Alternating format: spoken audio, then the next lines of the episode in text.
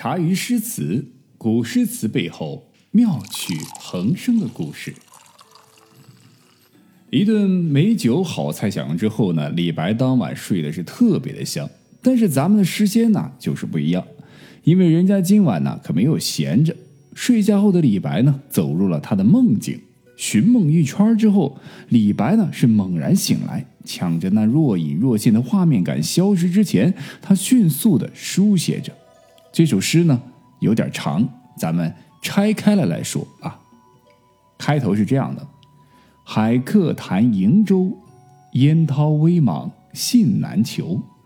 越人语天母，云霞明灭或可睹。天母连天向天横，势拔五岳掩赤城。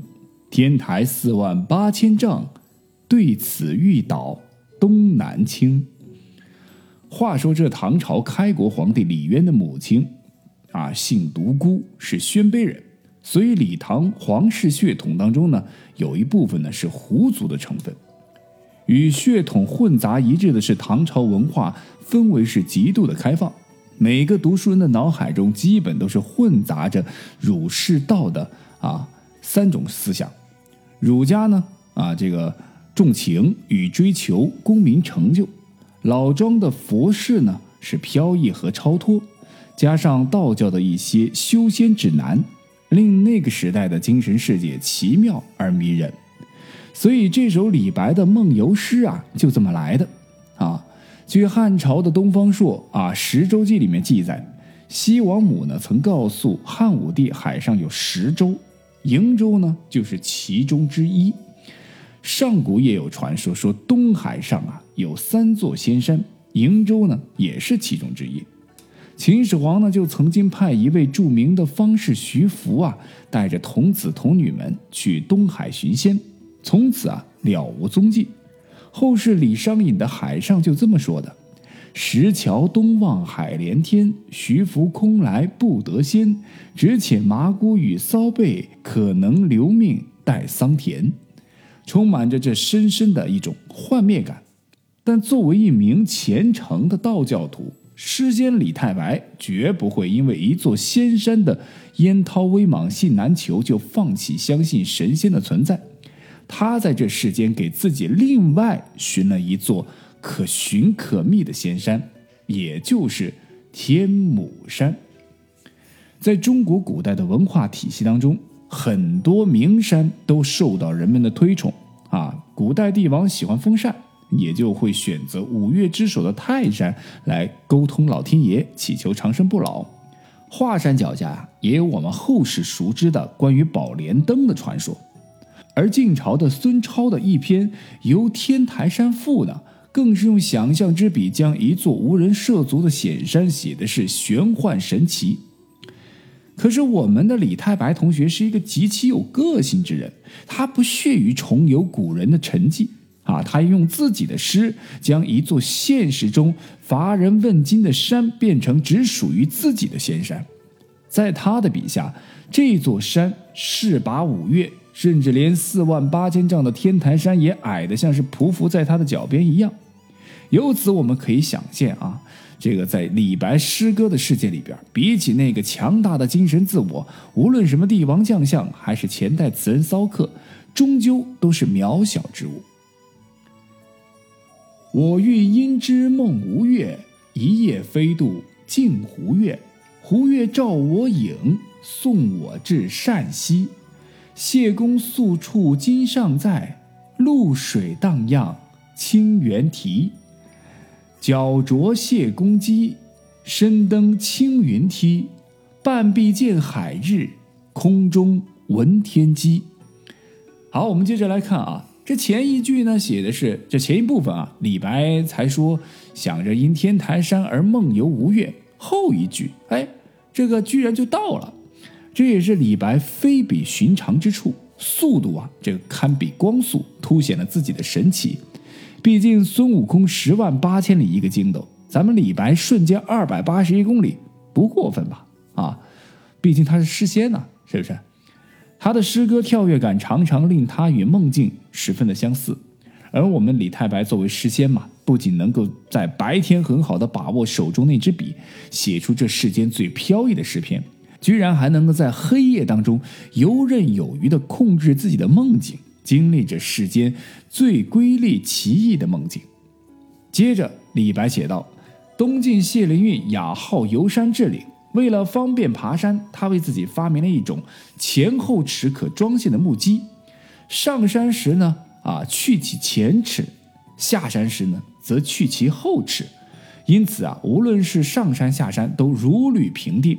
这就是著名的谢公屐啊！估计这个卡特和 T 布兰也是向这个谢公屐取了经啊。我们的李太白在梦境上呢，就穿上了这种鞋子，重新体验了一次数百年前谢灵运所经历的美景。其实对应现实当中，写作此诗时，李白呢是刚刚被赐金放还不久，心中大为不满，但又有什么办法呢？从他和谢灵运相似的遭遇当中，李白或许在这里寻得了某种自我安慰，这也算是梦给他带来的治疗作用吧。好，接下来再看下一部分。这一部分稍微有点长，但是更加的奇幻了啊！千言万转，路不定；迷花倚石，忽已明。熊咆龙吟阴岩泉，立身灵犀惊层巅。云青青兮欲雨，水淡淡兮生烟。列缺霹雳。秋峦崩摧，洞天石扉，轰然中开。清明浩荡不见底，日月照耀金银台。霓为衣兮风为马，云之君兮纷纷而来下。虎鼓瑟兮鸾回车，先知人兮列如麻。这部分刚刚我们说了有点长啊。如果梦的前半段算优美的话，那么这个梦境跳跃至此呢，就是可谓壮美了啊！无数山岩重叠，道路盘旋弯曲，方向不定。李白迷恋着花，倚靠着石头，不觉天色已晚。这个时候，山中熊在怒吼，龙在长鸣，这个岩中的泉水在震响，使这个森林站立，山峰金蝉。云层哈是黑沉沉的压下来，水波动荡，升起了烟雾，电光闪闪，雷声轰鸣，山峰好像要被崩塌似的。就在这时，仙人府的石门啊，这轰的一声，从从这个中间打开，神仙们的世界由此呈现。忽魂既已破洞，恍惊起而长嗟。惟觉时之枕席，失向来之烟霞。世间行乐亦如此，古来万事东流水。别经去兮何时还？且放白鹿青崖间。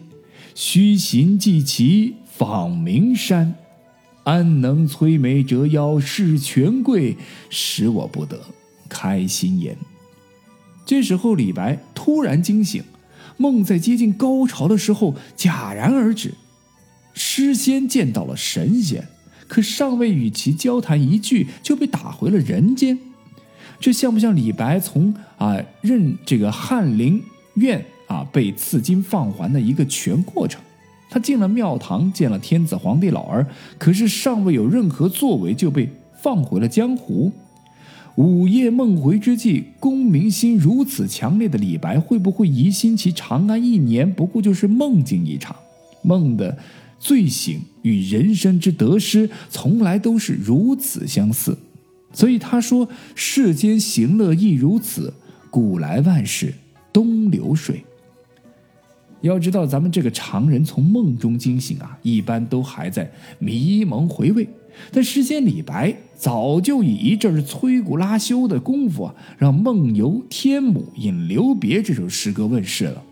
这是一首寄梦诗，也是一首游仙诗，意境雄伟，变幻莫测，缤纷多彩的艺术形象，新奇的表现手法，向来为人传颂，被视为李白同学最有名的代表作之一。通过这首诗歌。我们也知道，诗仙李白虽然狂妄，但并非啊，完全目空一切，放荡不羁，毫不在乎啊。他受帝王忧宠，也不过是把他当做是一个音乐人或者是一个文化人啊，并非什么治世能臣。李白在宫廷中所受到屈辱，大约可以从这个诗当中窥探一二。封建君主把自己称为天子，君临天下，把自己升高到至高无上的地位，却抹杀了一切下属的尊严和能力。李白在这里所表示的决绝态度，是向封建统治者所投过去的一瞥蔑视。在封建社会，敢于这样想，还敢于这样说的人并不多啊！现在的人都不敢这么说啊！但李白说了，也做了，这是他异乎常人的伟大之处。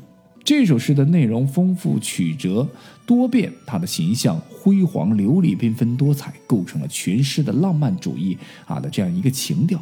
它的主观意图本来在于宣扬“古来万事东流水”这样颇为消极的意味思想，可是它的格调，哎，却是意外的昂扬振奋、潇洒出尘的，有一种不卑不屈的气概流贯其间，并非有消沉之感。借助这梦境里的神游，李白再次将心中的机遇一吐为快。虽然被唐玄宗很给面子的此经放缓，但聪明过人的李白也很明白，这个面子可不是他自己赚来的，而是贺知章贺老头的。离开长安的李白，辗转各地，拜会了各类朋友。